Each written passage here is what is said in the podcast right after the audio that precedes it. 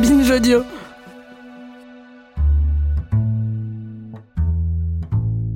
Peut-être que vous aussi, vous vous êtes senti un peu seul quand vous avez commencé à vous sentir bizarre. Peut-être euh, dès vos 45 ans. Quand vos règles ont commencé à faire n'importe quoi. Quand tout à coup vous avez eu chaud, mais alors chaud. Que vous vous êtes senti toute déprimée sans savoir pourquoi. Que vous avez pleuré sur une petite réflexion de rien du tout.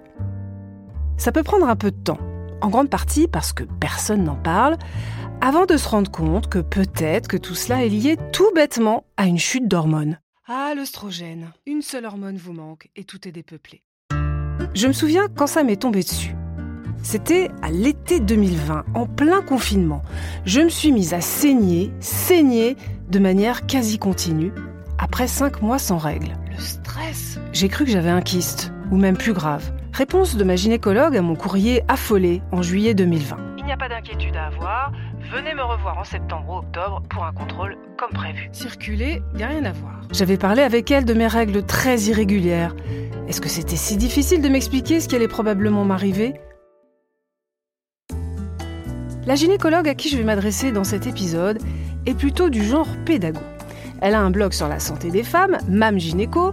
Elle est aussi l'autrice d'un livre, Mon guide de survie gynéco, qui passe en revue toutes les questions qu'on peut se poser de l'apparition des premières règles à leur disparition.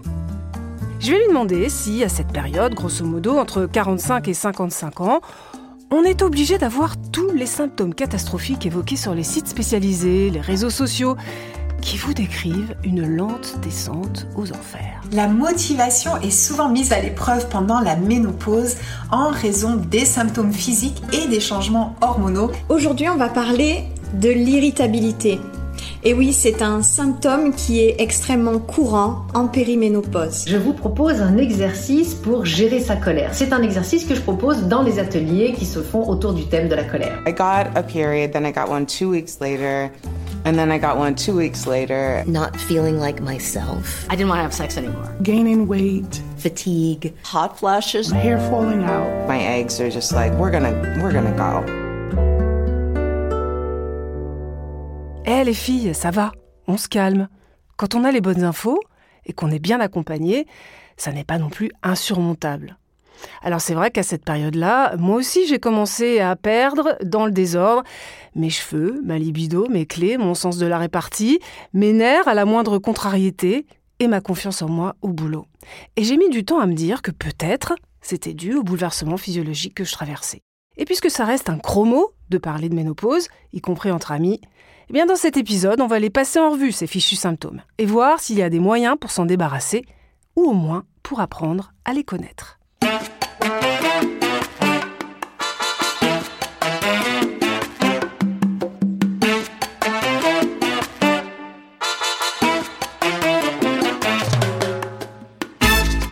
Bonjour docteur Bagot. Bonjour Claire. Vous êtes euh, gynécologue, spécialiste en, en gynéco-obstétrique et psychosomaticienne. Alors, moi j'ai commencé à avoir des, des symptômes de, de périménopause sans savoir ce que c'était à 47 ans. Est-ce que c'est courant que ça arrive aussitôt? C'est tout à fait courant parce que beaucoup de femmes passent par cette période que moi j'aime bien appeler la transition ménopausique. Parce que péri, pré-ménopause, on ne sait pas toujours où on en est. Donc la transition ménopausique, c'est une période qui peut durer entre allez, 3 et 8 ans, hein, même chez certaines, où, comme vous l'avez tellement bien décrit, il y a tout qui se détraque. Il y a tout qui se détraque et on a bien montré que c'était ça la période la plus difficile à vivre des femmes. C'est pas tant la ménopause complète, on en parlera plus tard, qui est présente une fois qu'on n'a plus de règles depuis au moins un an. La période d'avant, c'est le bazar. Et pourquoi c'est le bazar? Parce que on va alterner des périodes de déséquilibre entre les deux fameuses hormones, la progestérone et les œstrogènes. On va manquer de progestérone et à ce moment-là, eh ben, au lieu d'avoir un cycle qui tient les 28 jours, bam, ça va saigner au bout de trois semaines. Et au lieu de saigner, allez, 4-5 jours comme ça devrait, ça saigne beaucoup, ça saigne longtemps, on ne sait plus où on en est. Ça, c'est parce que la progestérone est insuffisante et donc l'équilibre entre ces deux hormones va faire qu'on va être en hyper-œstrogénie, l'autre hormone, relative manque de progestérone. Mais alors attendez, parce que nous, on n'est pas des experts en, Ah. en hormones, hein, donc euh, comment est-ce qu'on sait vraiment quand ça commence? Qu'est-ce qui doit mettre la puce à l'oreille? Ce qui va mettre la puce à l'oreille, ça commence en général par les troubles du cycle. Les troubles du cycle, donc les règles, les cycles qui se raccourcissent, ça veut dire les règles qui arrivent plus tôt, et les règles qui sont plus comme d'habitude, qui souvent durent plus longtemps et sont plus abondantes. Ça, c'est le début de la transition ménopausique. Et on a aussi d'autres symptômes du style une tension des seins, par exemple, un syndrome prémenstruel qui, qui est accentué, une, euh, effectivement des, une humeur qui est très très variable. Et tout d'un coup, pendant quelques mois, on n'a plus de règles. Alors on se dit, ah c'est fini l'histoire de saignement. Effectivement, on est tranquille de ce côté-là, mais voilà que les bouffées de chaleur arrivent. Et là, on est dans l'équilibre hormonal inverse, c'est-à-dire qu'on va avoir tous les signes du manque d'œstrogène, avec au premier lieu, effectivement, ces bouffées de chaleur qui sont terribles. Bouffées de chaleur, pas de règles, et quand tout d'un coup les bouffées de chaleur disparaissent à cette période-là, attention, partez pas sans protection en vacances, parce que c'est là que, bam, les règles vont revenir. Alors, euh, l'un des symptômes les plus éprouvés, euh, et éprouvants d'ailleurs, hein, on, vient d'en parler, ce sont les bouffées de chaleur et les sueurs nocturnes. Alors, j'ai été fascinée euh, en faisant des recherches qu'en fait, elles ne correspondent pas à une augmentation significative de la température corporelle. il se passe quoi dans le corps? On a l'impression d'être une cocotte minute, mais il se passe quoi dans les faits? On ne connaît pas très bien, effectivement, le mécanisme exact des bouffées de chaleur c'est notre thermostat. Notre thermostat il se situe au niveau de l'hypothalamus, hein, c'est comme une chaudière, hein. donc au niveau du cerveau, dont le niveau de réglage euh, va être beaucoup plus fin, beaucoup plus petit. C'est-à-dire que quand on a une différence de température extérieure, on va dire de 1 degré hein, de supplémentaire, à ce moment-là, pour que le corps garde sa température centrale, il va libérer de la chaleur. Donc, il va, on va transpirer, on va avoir chaud, etc. Au lieu que le seuil de variation soit à 1 degré, eh ben, il va être à 0,1, 0,2. Donc très très peu. Et ça, ça suffit pour déclencher les bouffées de chaleur. En tout cas, c'est un des mécanismes qui est expliqué. Mais comme on ne connaît pas bien les mécanismes, on est parfois un petit peu embêté pour trouver des solutions par rapport à ça. Ce qui est sûr, c'est que c'est corrélé au taux d'œstrogène. Quand on n'a plus d'œstrogène, en période de ménopause, parce que c'est pas si simple, vous allez voir, à ce moment-là, on a des bouffées de chaleur. Ce qui colle pas dans notre affaire, c'est que quand on n'a plus d'œstrogène, par exemple en cas d'anorexie mentale chez les jeunes filles, elles ont aussi des œstrogènes très bas, elles n'ont pas de bouffée de chaleur. Ne m'en demandez pas pourquoi, c'est encore un mystère à élucider cette affaire. Alors ça veut dire qu'il y a aussi euh, une part du cerveau hein, qui, euh, qui, joue dans les ah, bouffées de chaleur. Bien sûr. Vous savez, les bouffées de chaleur, on peut parfois les mettre en, en, parallèle avec euh, les jeunes filles quand elles piquent un phare une émotion, voilà, on rougit. Moi, j'ai beaucoup rougi quand j'étais jeune. On s'amusait beaucoup à me faire rougir et je sais ce que c'est. J'ai retrouvé ça après à 50 ans, sauf que on ne me faisait pas de mauvaise gloire pour me faire rougir, ça venait tout seul. Donc, par exemple, l'émotion, l'alcool, les changements de température, effectivement, vont déclencher facilement des bouffées de chaleur. Alors vous dites, euh, il y a tout qui se détraque à ce moment-là. Bon, heureusement, euh, on n'a pas tout en même temps et il y en a qui éprouvent pas grand-chose non plus. Mais on va faire un petit quiz si vous voulez bien. Vous allez me dire oui ou non, euh, est-ce que ce sont des symptômes liés à la périménopause? Alors, l'irritabilité par exemple, la grande nervosité, l'anxiété. Ça peut être lié aux variations hormonales, comme on l'a par exemple dans un syndrome prémenstruel. Chute de progestérone trop tôt, ça donne des troubles de l'humeur. Mais n'oublions pas une chose pour l'humeur, pour le moral de manière générale, c'est qu'entre 45 et 50 ans, on va passer un cap sensible psychologiquement aussi. On est au milieu de sa vie. Et on se dit, qu'est-ce que j'ai fait de ma vie jusqu'à présent? Qu'est-ce que je vais en faire maintenant, dans les 50 ans qui viennent? Toujours garder à l'esprit, il y a les hormones, la ménopause, périménopause, mais il y a aussi quand même la question de l'avancée de l'âge. La grosse fatigue, le sommeil léger. Oui ou non, c'est lié? Grosse fatigue, si on a perdu beaucoup de sang, oui. Le sommeil léger, oui, si on a des bouffées de chaleur. Euh, oui, avec l'âge, le sommeil est plus léger. Euh, oui, euh, le manque de fer fait qu'on a des troubles du sommeil, etc. La baisse de la libido, c'est fatal? Alors, ah, la baisse de la libido, ça c'est beaucoup plus compliqué puisque il faut bien se dire que la libido chez la femme, elle est beaucoup moins hormonodépendante que chez l'homme. Un homme, tant qu'il a de la testostérone, normalement si tout va bien, il a une libido. La libido de la femme est beaucoup plus contextuelle. Mais il est vrai que si vous dormez plus la nuit, si vous euh, vous saignez à blanc tous les mois, vous n'aurez pas vraiment envie d'aller faire des galipettes. Euh, les anglo-saxons, euh, ils parlent de brain fog, le brouillard du cerveau. Est-ce que la chute d'hormones, elle génère une forme de confusion mentale Ça, je l'entends beaucoup aussi. pas forcément de manière continue, mais là aussi on peut faire un parallèle avec euh, ce qu'on appelle le trouble dysphorique prémenstruel, hein, des femmes qui ont euh, avant les règles euh, vraiment des troubles psychiques importants, avec justement cette espèce de confusion un petit peu mentale, difficulté à se concentrer, difficulté à mettre des projets en œuvre, etc. Mais c'est pas continu, c'est quand même plutôt périodique en fonction du cycle.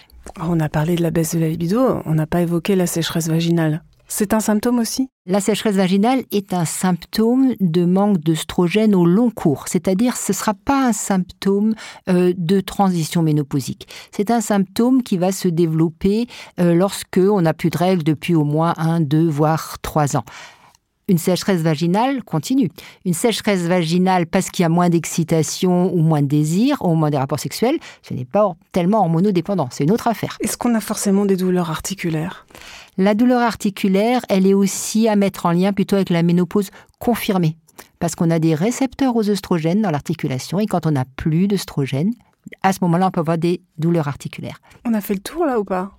Dans les symptômes de transition euh, ménopausique dont se plaignent les femmes, euh, je pense qu'on a fait le tour. Certaines de mes amies euh, ont évoqué une prise de poids qui semble-t-il était incontrôlable après la ménopause. C'est forcé ça aussi? Pas du tout. Alors la prise de poids, elle est bien bien documentée.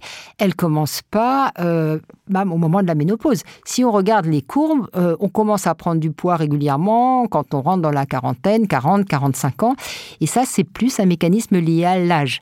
Mais ça va être concomitant des 50 ans. On n'a pas un poids normal, on est ménopausé, pof, on a pris 10 euh, kilos. C'est quelque chose de continu parce que, essentiellement, on perd de la masse musculaire avec l'âge. Et les hommes ne sont pas épargnés. Hein. Ils se font aussi une petite bedaine à partir de 40-45 ans, hein, si on y regarde de près. Hein. Il y a une justice. oui. Euh, ils, regardent quand même une masse musculaire plus importante que nous, donc c'est plus facile pour eux quand, ils, quand on veut en perdre. Mais perdant la masse musculaire, euh, ayant aussi une évolution du goût alimentaire qui fait qu'on a moins envie de, bah, on va pas se faire une côte de bœuf entre copains, on va plutôt se prendre, euh, comme j'ai fait à midi, des lasagnes végétariennes. Eh bien, on va apporter moins de protéines. Or, pour faire du muscle, il faut apporter de la protéine. Pour faire du muscle, il faut faire, il faut faire travailler son muscle. Ce qui signifie que si on mange pareil, on bouge pareil à partir de 40 ans, on va prendre du poids. C'est inéluctable puisqu'on va perdre du muscle et que notre muscle brûle 80-85% de nos calories, y compris quand on dort. Donc ça, c'est déjà une piste à avoir, mais bien avant les symptômes de la ménopause. Alors on en a pour combien de temps euh, de toutes ces festivités? Et quand est-ce qu'on sait euh, que de la périménopause, donc qui peut démarrer euh, après 45 ans. Voilà, je crois que c'est à peu près ça. À peu près. Quand est-ce qu'on sait qu'on est ménopausé pour de bon? C'est un an complet sans règles et c'est le diagnostic de ménopause, il est clinique. C'est pas la peine d'aller demander des prises de sang pour doser la fameuse FSH, qui est l'hormone qui augmente euh, de manière importante une fois qu'on est ménopausé, mais elle commence déjà son augmentation plus tôt. Donc c'est un an complet sans règles. Autour de 50 ans, bien sûr. Alors moi, euh, j'ai vu pointer son nez euh, vers 47 ans. Euh, personne m'avait dit que ça pouvait arriver aussi vite, la périménopause. On est tout à fait dans la, tranche d'âge classique. On commence à avoir ces fameux troubles du cycle. Hein. À partir de 45 ans, c'est tout à fait banal de commencer à avoir des symptômes. Rares sont les femmes qui ont des règles tous les 28 jours et du jour au lendemain, il n'y en a plus ad vitam aeternam. Ça, c'est quand même rare. Maintenant, on a quand même une bonne part des femmes qui ont une contraception sans règles et elles ne verront pas, elles, ces fameux troubles du cycle. Mais elles n'échapperont pas aux bouffées de chaleur.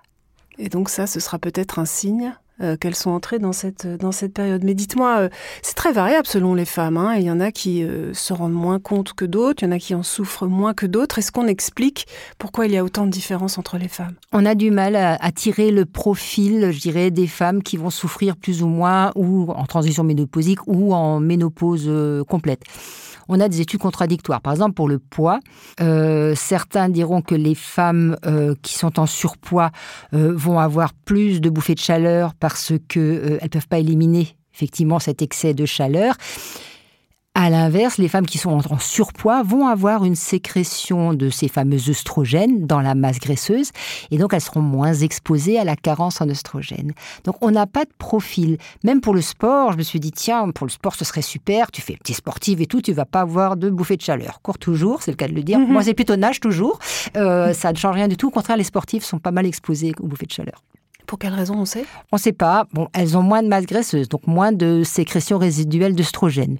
Mais c'est juste une hypothèse. Il y a quand même, euh, dans ce que j'entends euh, dans vos réponses, euh, pas mal de, de mystères qui restent autour de, de la périménopause. Est-ce que c'est parce que euh, la recherche, finalement, elle est euh, insuffisante. Absolument, tout le monde s'en fout.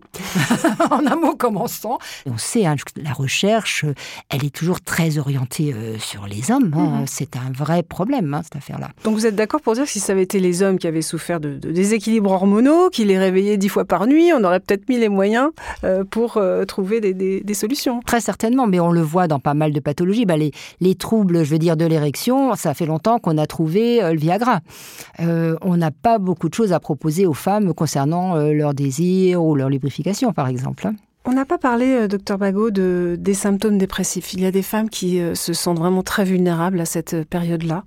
D'abord, est-ce qu'ils sont avérés, ces symptômes dépressifs liés à la chute d'hormones? Il existe de vraies dépressions euh, ménopausiques, c'est-à-dire quand on a passé la fameuse année sans règles, des femmes qui n'avaient aucun souci et qui vraiment, euh, quasiment du jour au lendemain, sans cause extérieure, ont une vraie dépression euh, liée à la carence œstrogénique. Ces femmes, on verra plus tard, si on les traite, ça disparaît. Mais c'est pas très fréquent. C'est une période sociologiquement, familialement, euh, personnellement très chahutée. Déjà, le corps nous fait quand même quelques vacheries. En, transition ménopausique, euh, quand on saigne beaucoup, on est anémique, on est fatigué, on a ces troubles du sommeil, ces variations hormonales. Et ça, ça va quand même interférer avec, avec le moral, euh, sachant aussi que c'est une période où euh, bah, parfois les enfants quittent le nid. Il y a pas mal de séparations aussi, hein, aux alentours de 50 ans. hein. Donc, tout ça, ça va participer au syndrome dépressif. Est-ce qu'il arrive qu'un médecin euh, confonde périménopause et dépression et donne des antidépresseurs pour rien, s'il n'est pas au fait pas en périménopause. Ça peut être le cas, en, je redis bien, en ménopause complète. Donc euh, vraiment une dépression qui arrive à la ménopause, donc plus de règles depuis au moins un an, euh, il faut se poser la question si elle n'est pas hormonale. Pour le reste, c'est minimum multifactoriel et éventuellement un antidépresseur peut être donné en période de transition ménopausique. C'est Myriam de Sénarclins, qui est une, sociologue euh, genevoise, qui a fait une enquête et qui a bien montré que la période de vie la plus difficile pour les femmes, c'est entre 45 et 50 ans. C'est pas après 50 ans. Pour les hommes, c'est après. Eux, c'est plutôt autour de la cinquantaine qu'ils ont une espèce de crise ex- existentielle. Mais les femmes, c'est avant.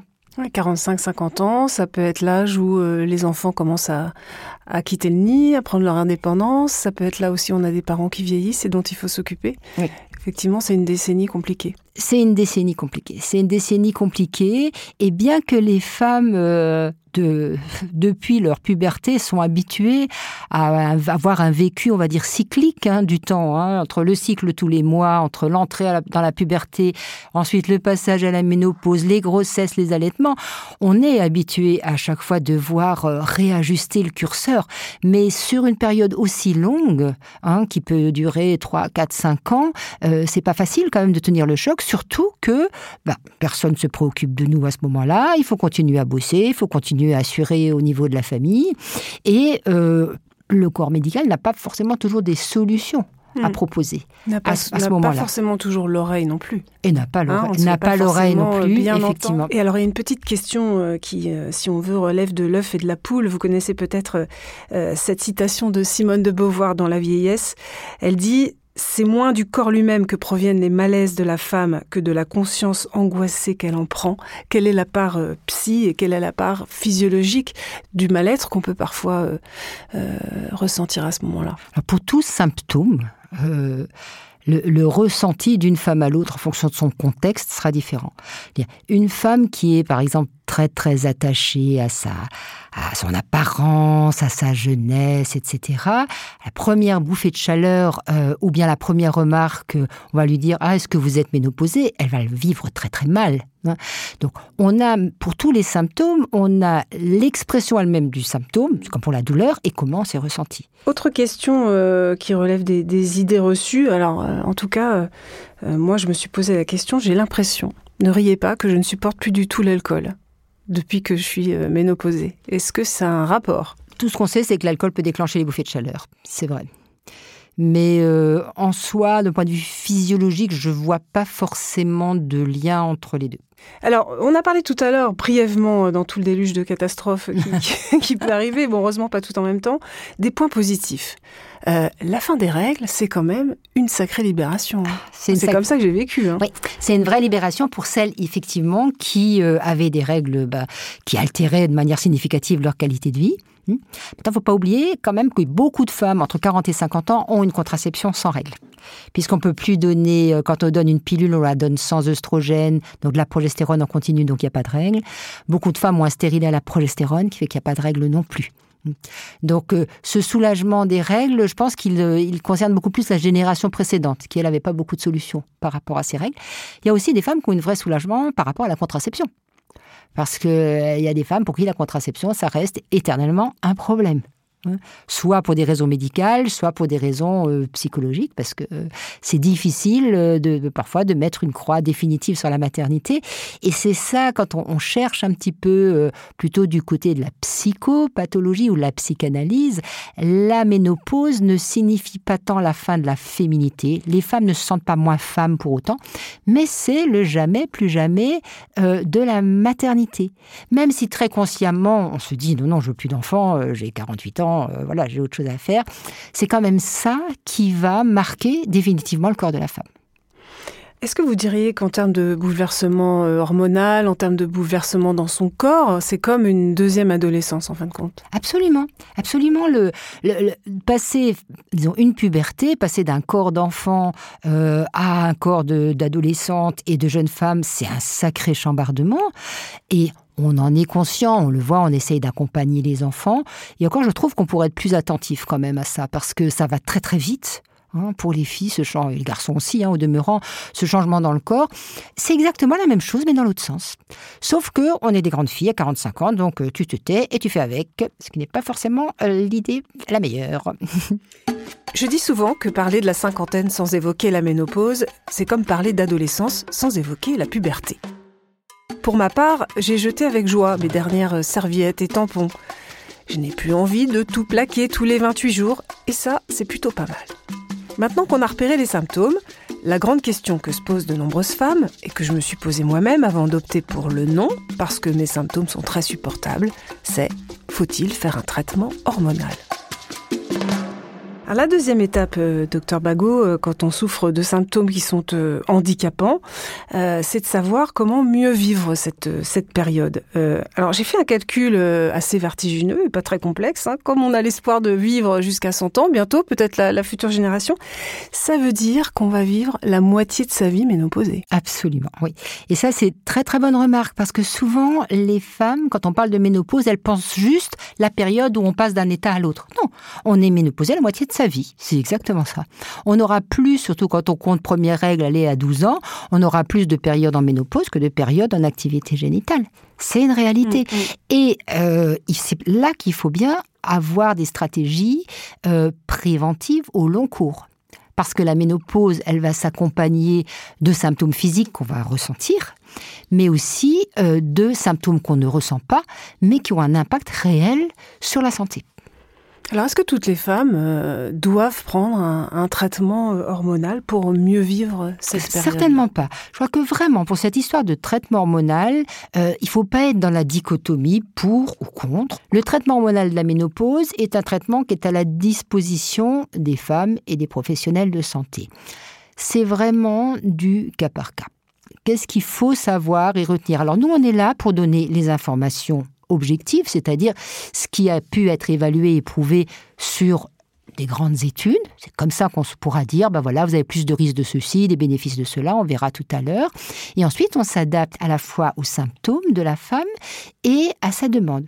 Une femme qui passe sa ménopause tranquille, peinard, qui n'est pas gênée par ses bouffées de chaleur, qui continue à avoir une activité sexuelle satisfaisante, quitte à mettre un petit peu de gel lubrifiant s'il faut, elle n'a pas besoin de traitement hormonal de la ménopause. Hein.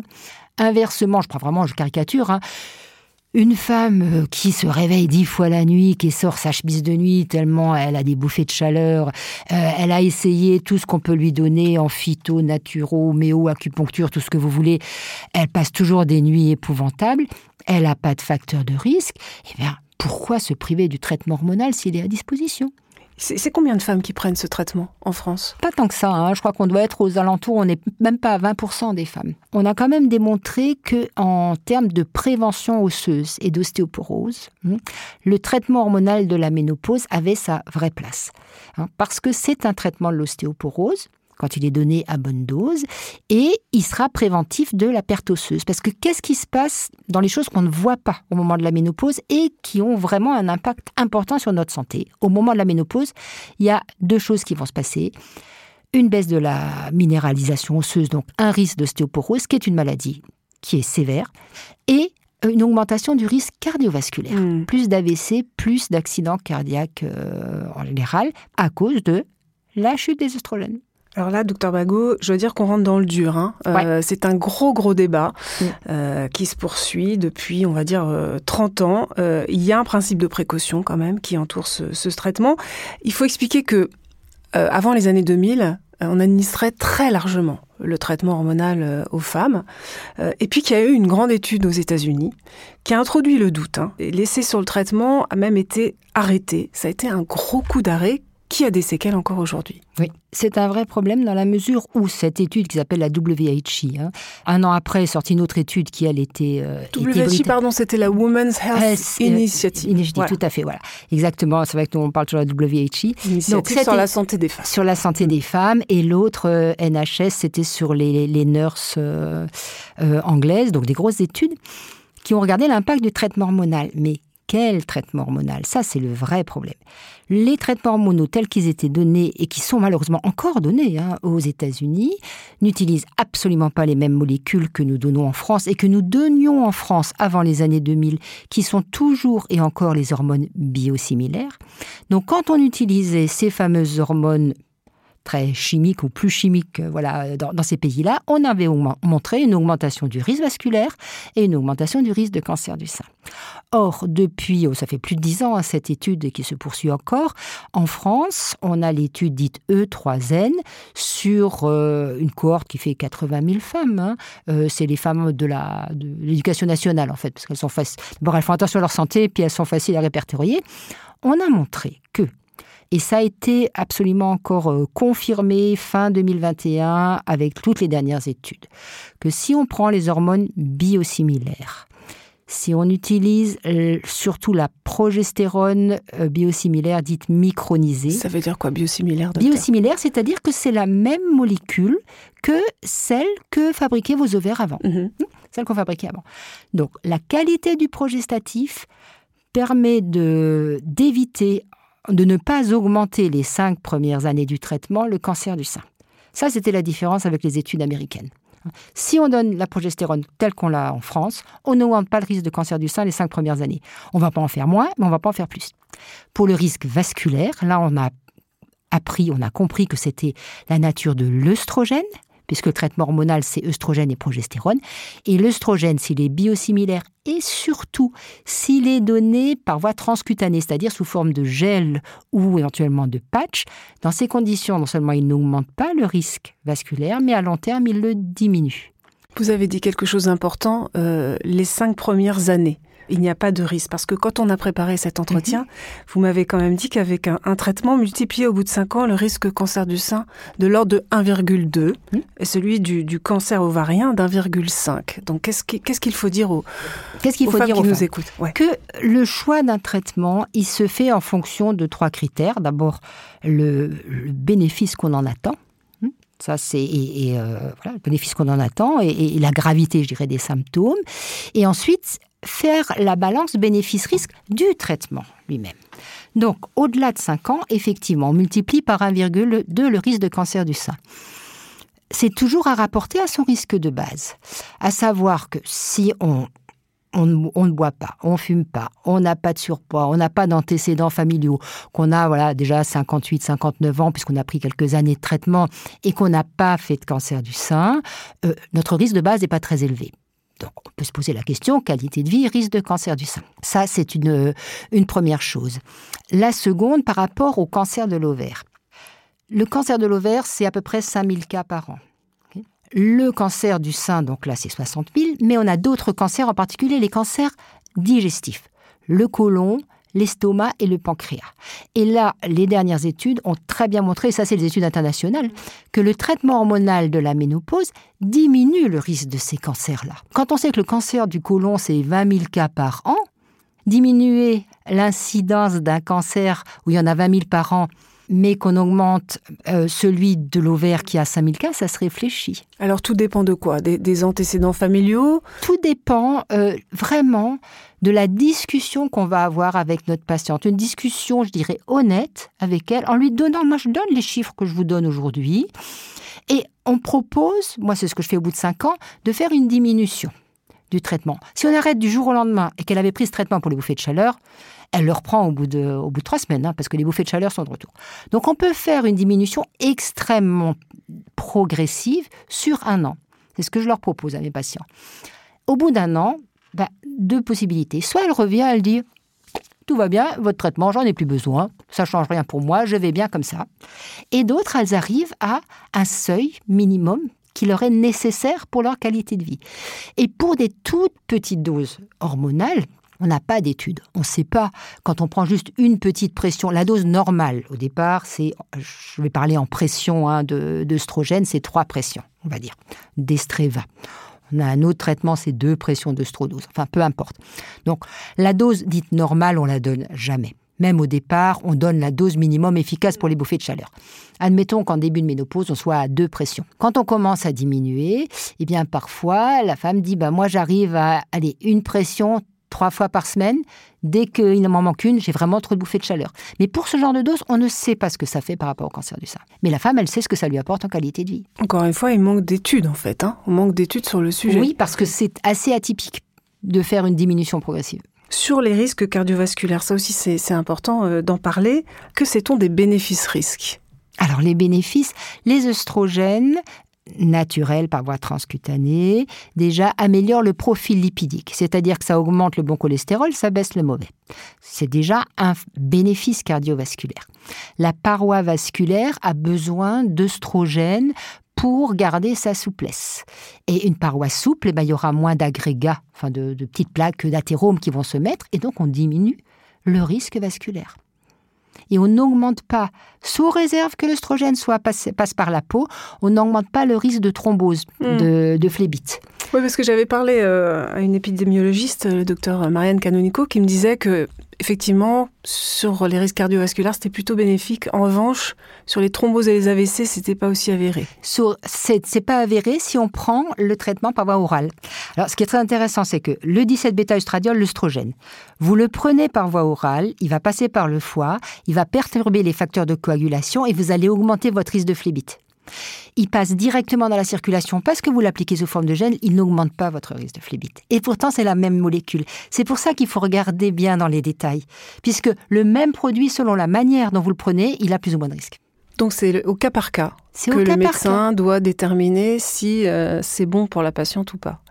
Non, que la patiente va choisir, en fonction de ce que dira ah le médecin, si elle a envie de le prendre ou mhm. pas. Est-ce que c'est remboursé en France? Complètement, complètement, c'est remboursé. Hmm. Et c'est toujours le même maintenant, on a vraiment les recommandations, hein. tout le monde va donner le même traitement. Hein. Ça c'est clair. C'est-à-dire? C'est-à-dire du 17 bêta-œstradiol par voie transcutanée, donc sous forme de gel ou de patch. Moi, je préfère le gel parce que c'est adaptable. Ce qui est pas mal aussi, c'est que quand on donne du gel, la femme peut trouver la bonne dose. Elle a mal au sein, c'est qu'il y en a trop. Elle diminue un peu son gel. Elle a encore des bouffées de chaleur, c'est qu'elle n'en a pas assez. Donc elle peut faire sa, cuisine elle-même et toujours la fameuse progestérone micronisée. Je ne sais pas si vous avez vu que le, sujet fait euh, beaucoup de bruit aux, États-Unis. Euh, il est même porté comme un combat féministe hein, parce que euh, les femmes n'ont plus accès depuis cette fameuse étude des années 2000 à un traitement hormonal.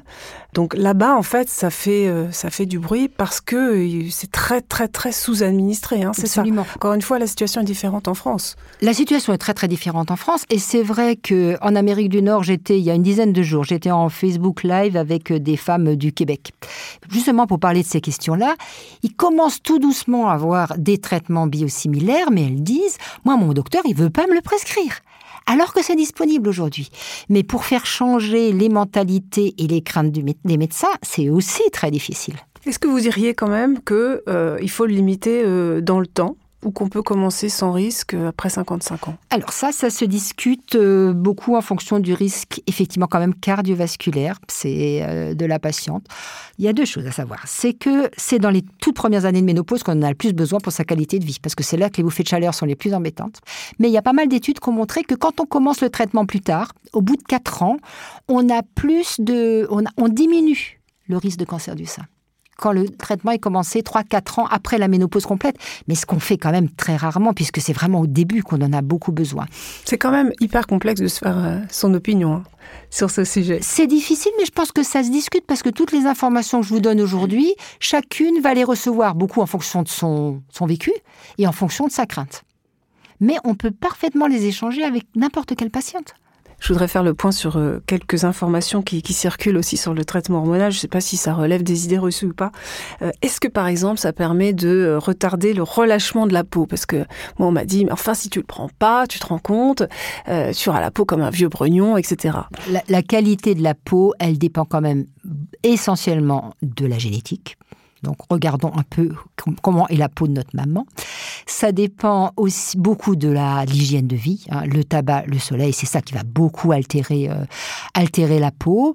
Et la part liée aux œstrogènes, elle est très faible. C'est vrai qu'on a euh, un petit effet œstrogénique dans le conjonctif, mais on ne voit pas sur la figure des femmes, celles qui sont traitées, celles qui ne le sont, pas. Ça, je pense que c'est pas du tout le bon argument. Le bon argument, les femmes qu'il faut aider, celles qui ont des bouffées de chaleur et une sécheresse vaginale importante.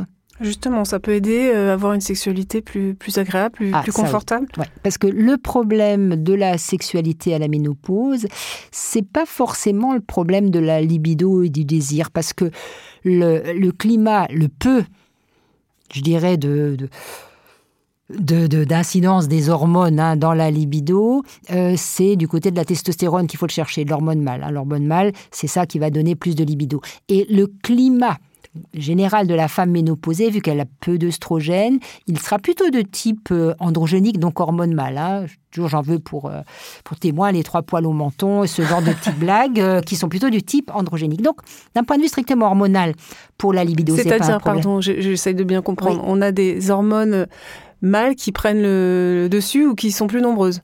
C'est pas exactement comme ça que ça s'exprime. C'est-à-dire que on a la testostérone et les œstrogènes qui ont des effets inverses.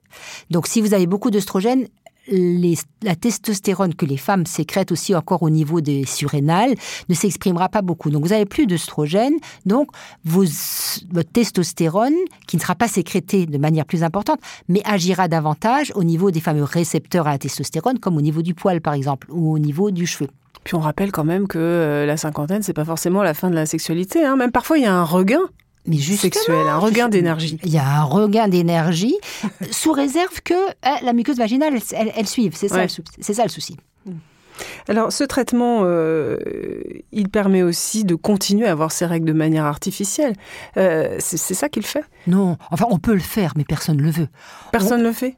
Non, parce qu'il y, a des femmes qui pourraient être perturbées de plus avoir leurs règles. Oh, ça, de moins en moins. De moins en moins, d'abord parce qu'on commence à avoir une certaine culture déjà des contraceptions sans règles. Hmm. Euh, c'est plutôt les, c'est souvent plutôt les jeunes femmes qui revendiquent à fond leurs règles euh, alors qu'elles sont malades comme tout, qu'elles ont mal, enfin peu importe.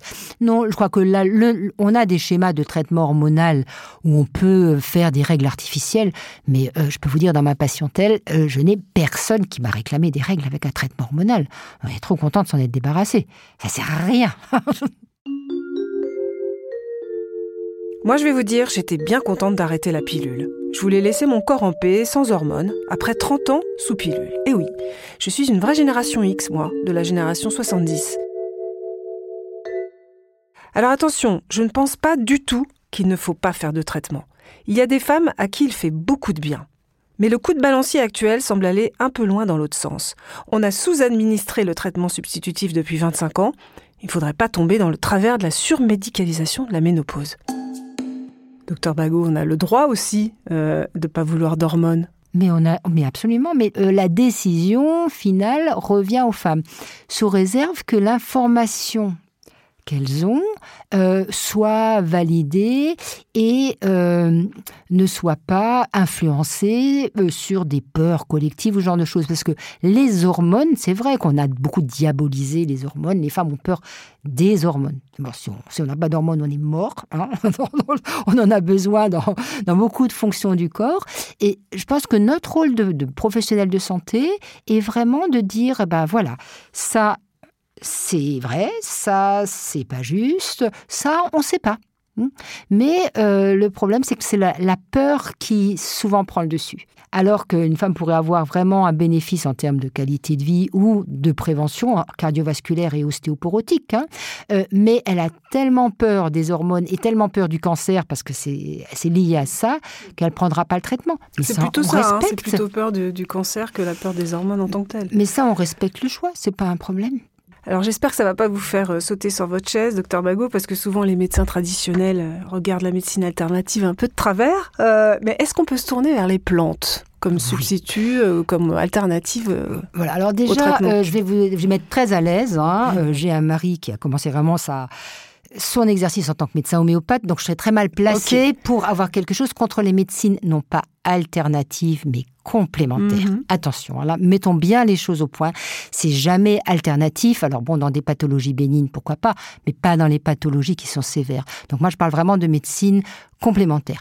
Alors, concernant la phytothérapie, la phytothérapie, donc la médecine par les plantes, on a un, rapport de, de l'AFSAPS, donc euh, de, des instances officielles hein, de contrôle des médicaments et de l'alimentation, euh, qui fait 400 pages, qui a étudié tous les phytoestrogènes. Mais quand on parle de phytoestrogènes, ça veut dire que ce sont des plantes des, qui ont un effet comme les œstrogènes. Ce qui signifie aussi qu'une femme qui a eu un cancer du sein, par principe hmm. de précaution, c'est contre-indiqué chez elle. Donc c'est pas parce que c'est une plante que ça peut pas faire de mal. On peut se tuer avec la ciguë et la colchique, hein, sans mhm. problème.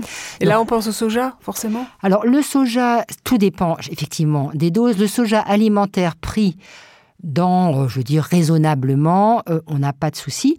Mais quand on a, par exemple, une alimentation euh, tout à fait végane ou complètement végétarienne, où on a beaucoup de phytoestrogènes dedans, ne surtout pas rajouter en plus des compléments alimentaires à base de soja.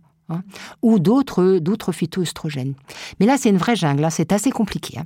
C'est assez compliqué, mais c'est vrai que les phytoestrogènes ont montré euh, dans des études une certaine, euh, une certaine efficacité pour les bouffées de chaleur. Ce qu'on a aujourd'hui qui n'est pas un phytoestrogène et qui est intéressant, ce sont les extraits purifiés de pollen. Là, on sait qu'on n'a pas d'activité de type œstrogénique et on a euh, quelques études qui ont montré un bénéfice modéré sur les bouffées de chaleur, mais un bénéfice quand même. À condition qu'elle soit pas trop forte, j'imagine. Oui. moi, j'ai combiné deux compléments hein, sur les, mhm. conseils d'un homéopathe. Je m'en suis assez bien portée. Après, j'avoue que j'ai arrêté parce que ça, coûtait vraiment trop cher. y a le problème du coût. Alors, l'homéopathie, ça coûte pas cher. Hein. Sauf si vous avez des complexes. Ça, c'est autre chose. Mais juste des granules, euh, c'est pas encore trop cher.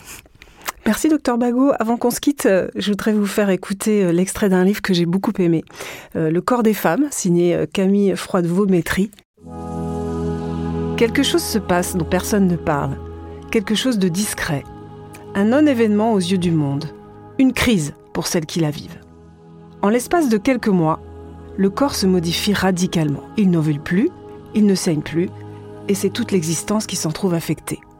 Non pas qu'un drame se noue, car ce peut être un changement bienvenu, mais une page se tourne, et c'est un nouveau chapitre qui commence. Vous êtes d'accord avec ça? Je suis d'accord avec ça. Peut-être pas sur la temporalité. C'est pas quelques mois, c'est quand même beaucoup plus long que ça. C'est pas du jour au lendemain. Merci beaucoup, docteur Bagot. Je vous en prie. Un nouveau chapitre qui commence. C'est exactement de ça que vont me parler mes invités des prochaines semaines. J'ai hâte de vous faire rencontrer Claire, pas moi, une autre, autrice d'ouvrages érotiques et pédagogiques, comme Oser être une femme multi-orgasmique, tout un programme. À 60 ans, elle a fait le choix d'être polyamoureuse. Elle compte de nombreux amants, dont deux ont à peine 30 ans. Et un petit rappel avant de se quitter. Nous sommes 11 millions. 11 millions de Françaises autour de la cinquantaine. Comme dit le docteur Bagot, il y a chaque année 400 000 nouvelles recrues dans le club. Alors soutenons-nous, parlons-nous. La bataille sera gagnée quand on pourra dire qu'on est ménopausé sans baisser la voix.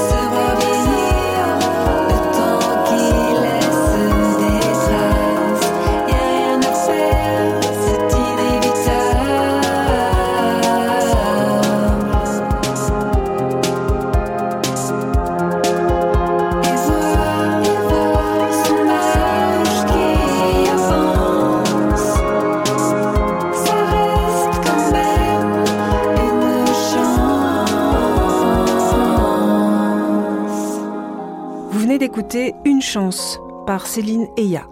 Chaud dedans est un podcast coproduit par Claire Fournier et Binge Audio. À la réalisation, Quentin Bresson. Productrice, Lorraine Bess. À dans deux semaines.